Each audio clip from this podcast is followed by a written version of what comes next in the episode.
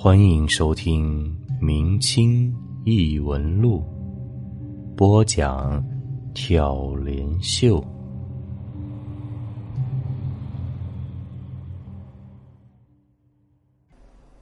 贵州，明代天启三年九月，浙江嘉兴南塘村旁的一座农舍内，一个二十余岁的少妇正围着厨房灶台忙碌不停，旁边还有个幼童在帮着扇火。扇了一会儿，那幼童有些累了，抬起头，奶声奶气的问道：“娘，馒头什么时候才能好啊？我都饿了。”那少妇擦擦汗水，一笑道。再等等，马上就好了。那幼童甚是乖巧，听了也不吵闹，低头又拿起扇子扇火去了。这少妇姓王，娘家与南塘村仅有一水相隔。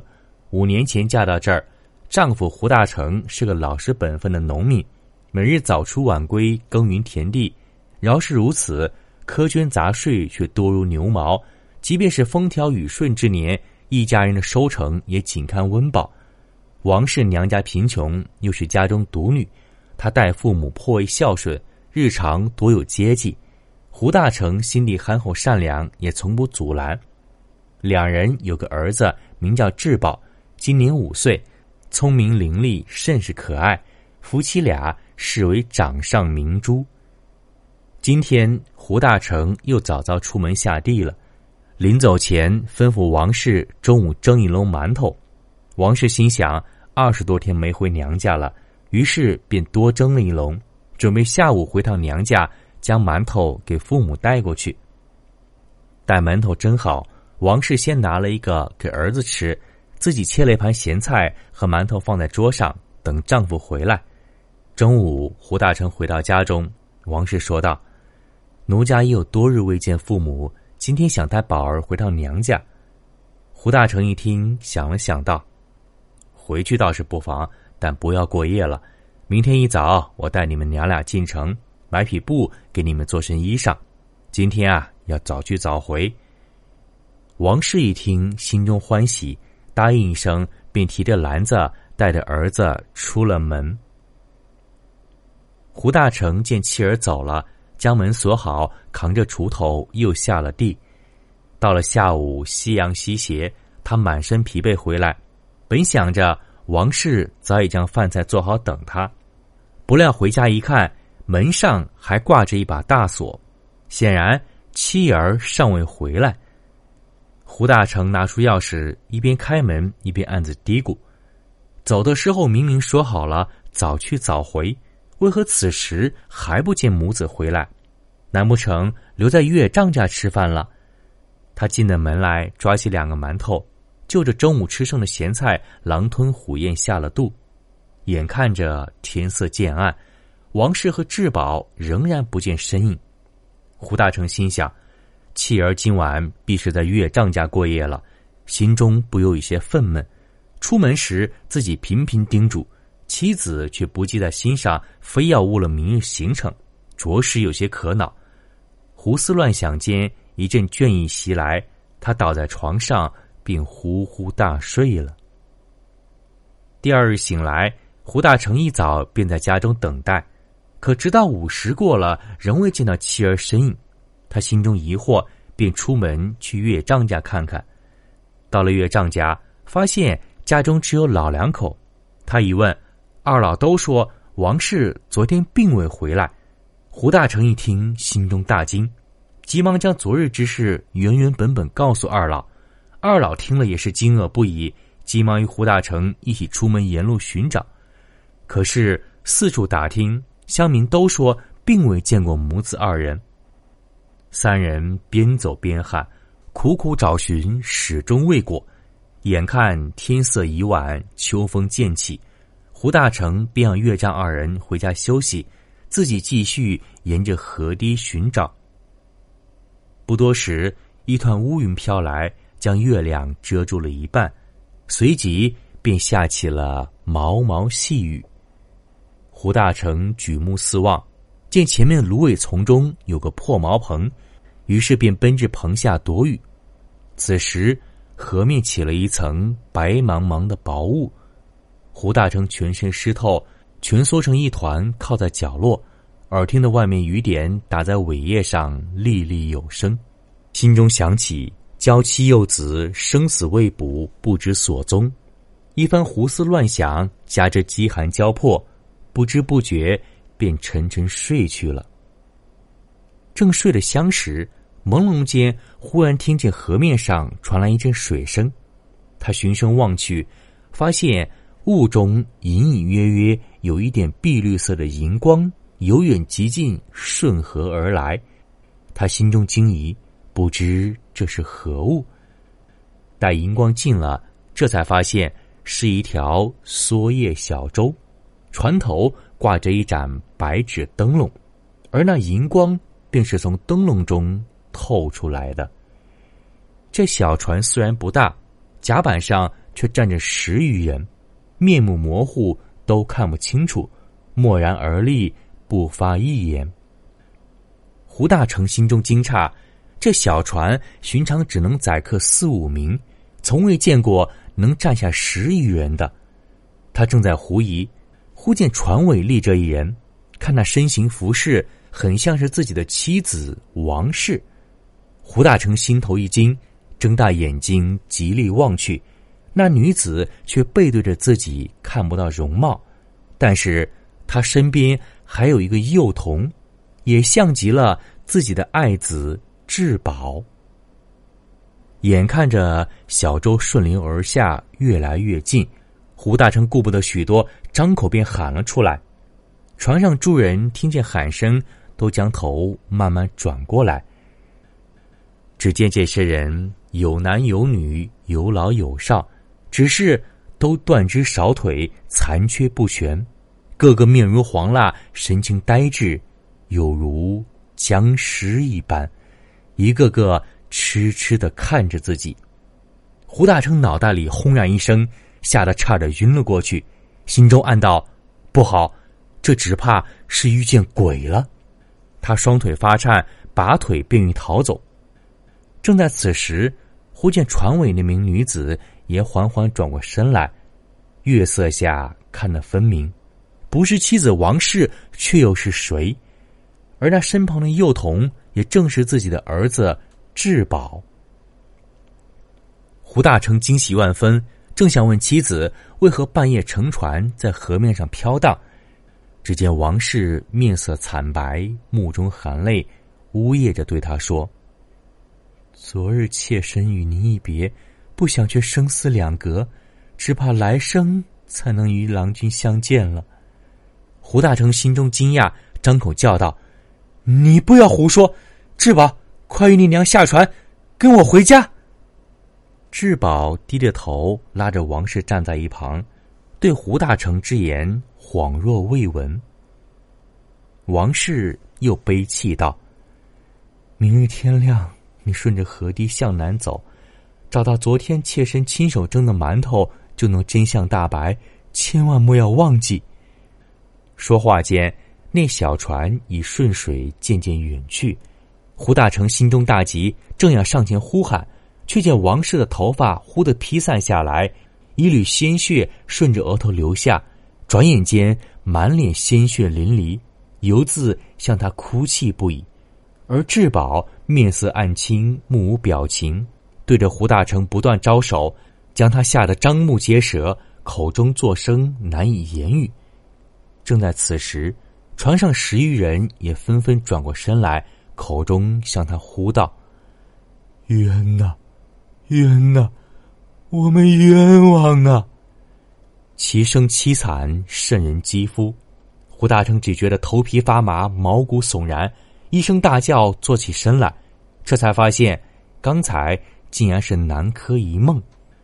他伸手抹去额头的冷汗，放眼望去，河面上仍是大雾弥漫，四周一片寂静无声，只有那阵阵喊冤之声，仿佛还在耳边萦绕，久久不能散去。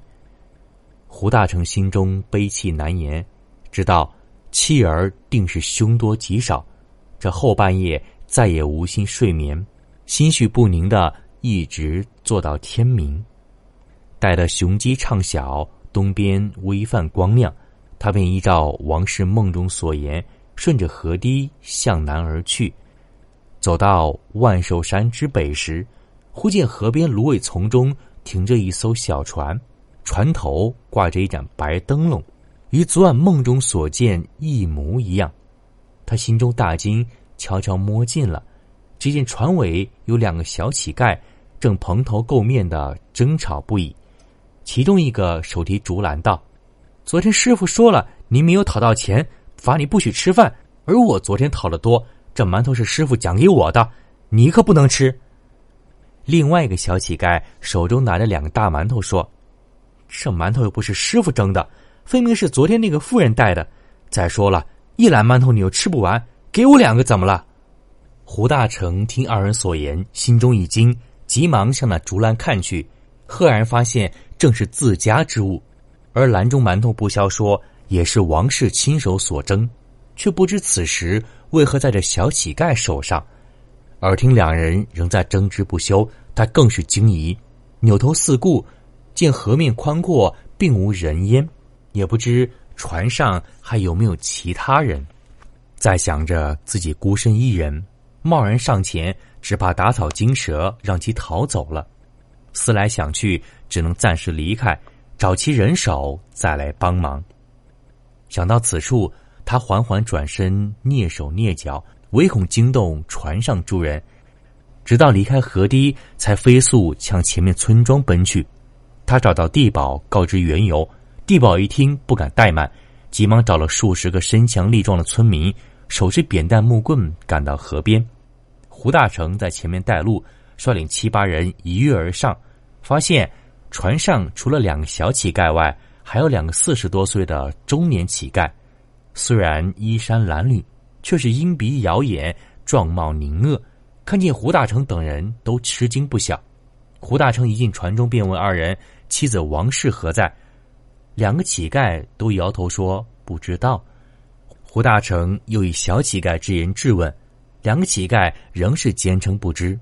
此时，一同上船的村民在前后舱及舱底都搜索了一遍，发现。有十几个大瓮放在哪里，却始终未见王氏和智宝的身影。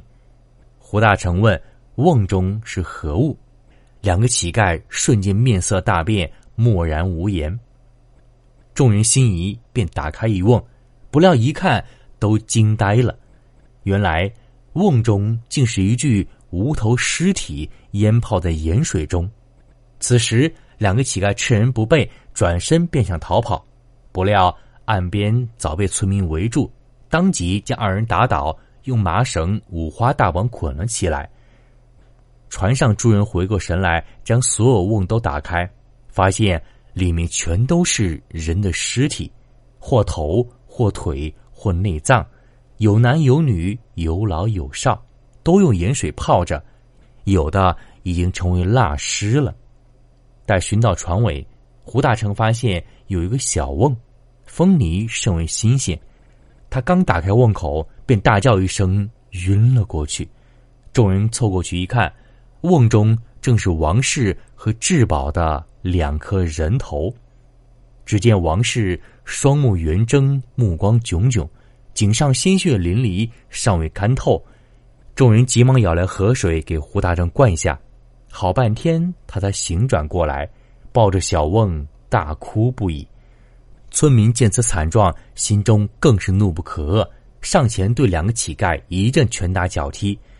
这两个乞丐却站在那里，任凭殴打，不吭一声，似乎完全感不到痛，似乎完全感觉不到痛苦。地保见状，觉得这两个乞丐定是妖人，便让村民将所有的瓮跟两个乞丐一起押解到县衙里。胡大成在外击鼓鸣冤，县令升堂后一问，方知原委。大惊之下，连忙讯问两个乞丐。那两个乞丐却始终不发一言。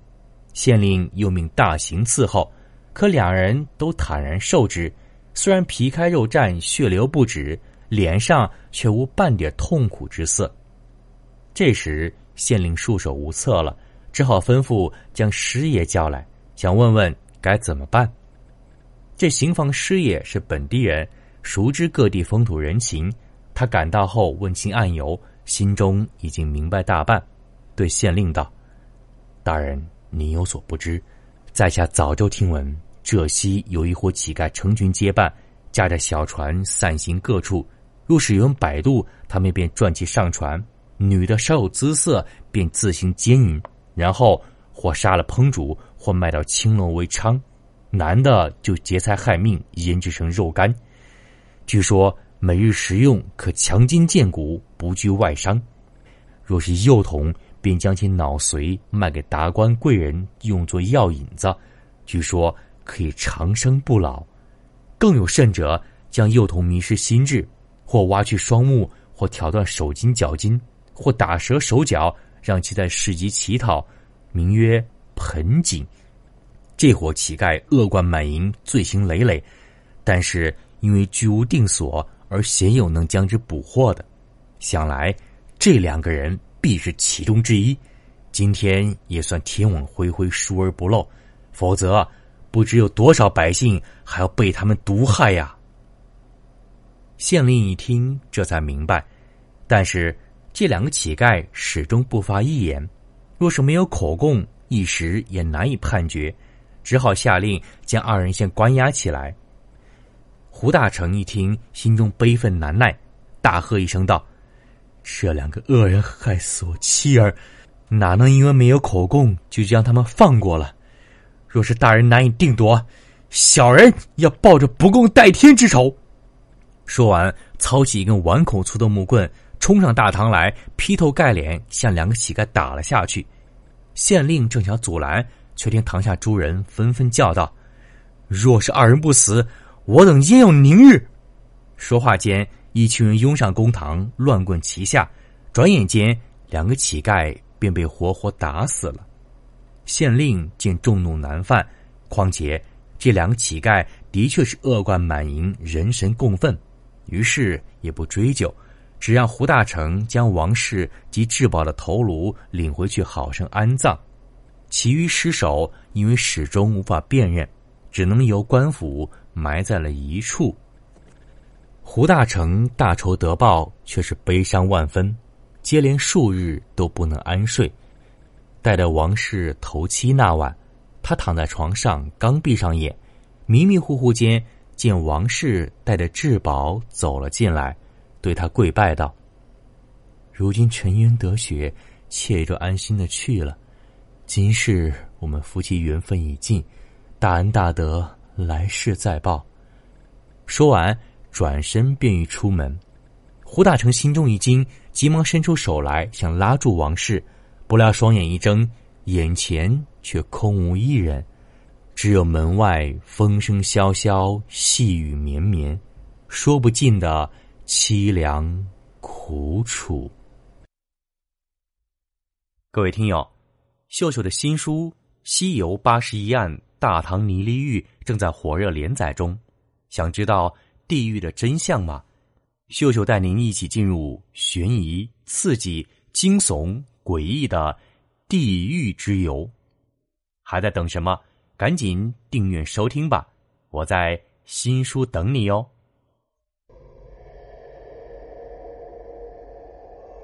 本集播讲完毕，感谢您的收听。如果您喜欢，请您评论、点赞、转发，咱们下集再见。